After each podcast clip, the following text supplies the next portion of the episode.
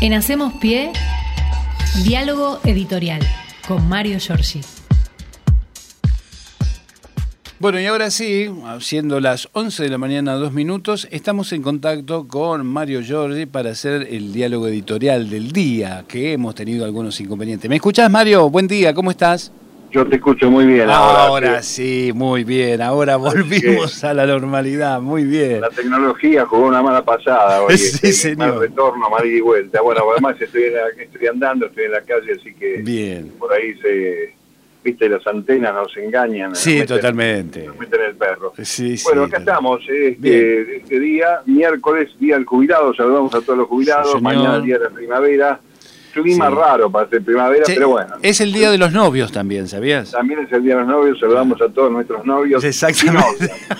sí, Y- señor. y. Y novies. Claro. Bueno, tenemos un, este, un cúmulo de noticias. La Argentina tiene mucha información, como siempre. Creo que hay que pensar en las, en las líneas de noticias positivas que ha tenido el martes eh, para los trabajadores y para el tema de derechos humanos, que Claro. ayer estábamos justamente hablando en la expectativa de lo que pasaba en Arabia de la decisión de todos nosotros cuando votamos que se incluya en el debate el tema de derechos humanos Sí. y convivencia democrática, cosa que este, extrañamente, quiero decirlo con suavidad, no estaba.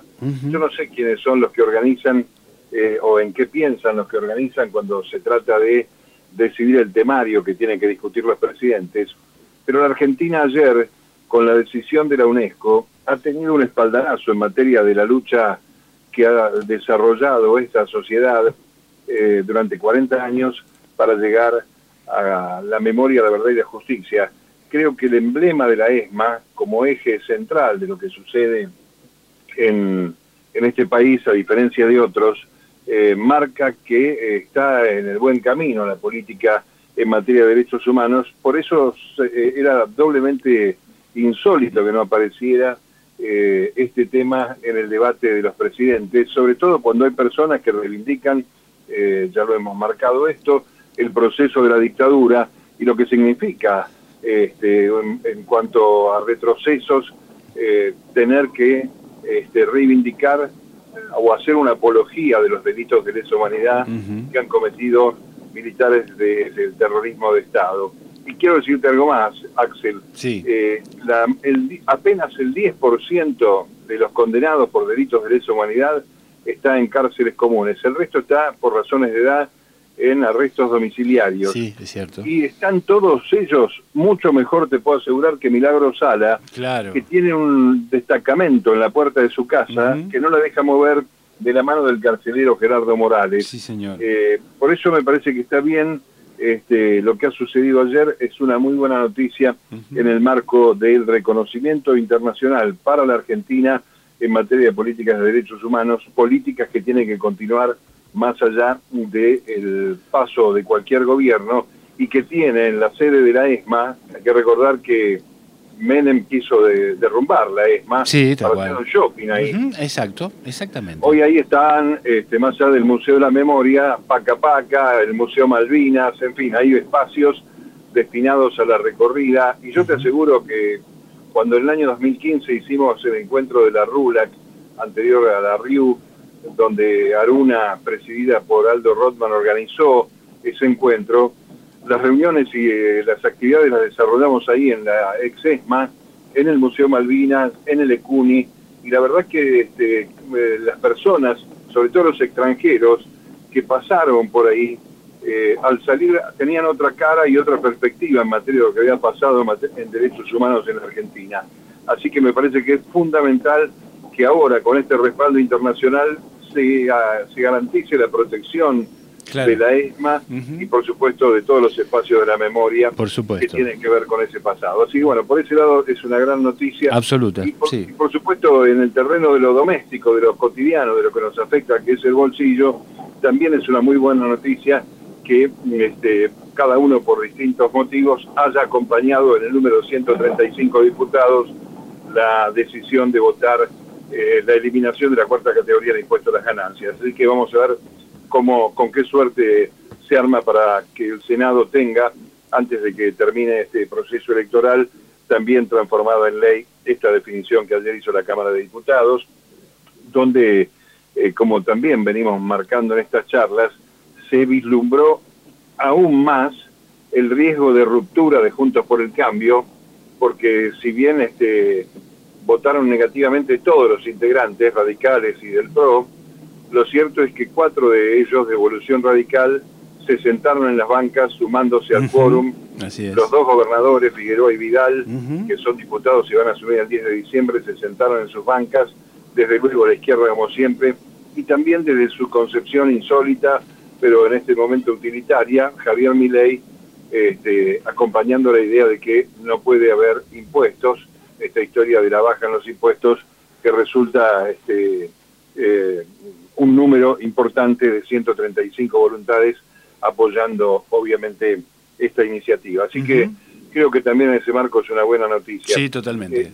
Eh, el, suceso que tiene que ver con la este, recreación de la situación de Cristina Fernández a través de la Cámara de Casación no deja de llamar la atención en el escenario electoral, pero corresponde a las obviedades del poder. y, lo, y lo más grave y peor de todo, ¿sabes cuál es?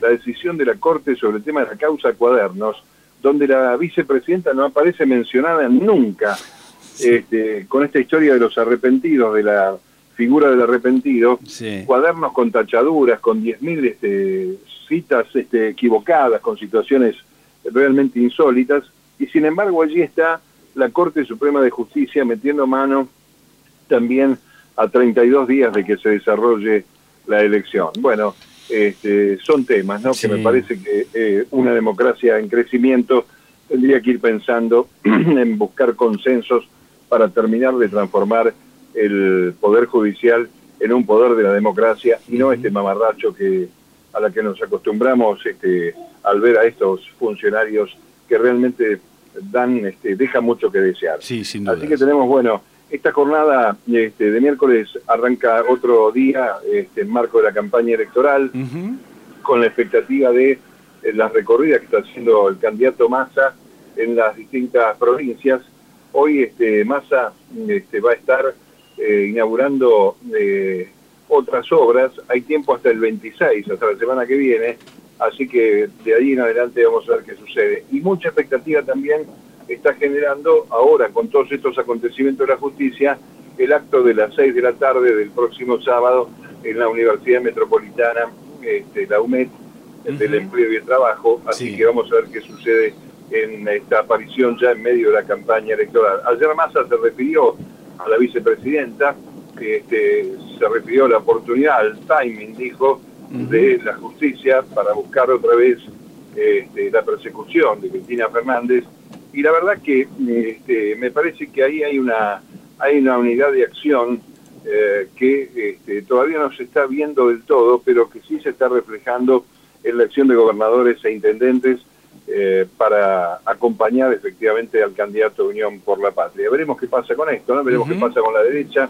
que ya ha mostrado todas las herramientas que tiene y la expectativa es que no haya algún incidente, alguna corrida, algún acceso al poder este, real bancario, este, que nos corra un poco del eje otra vez y hay que desdramatizar.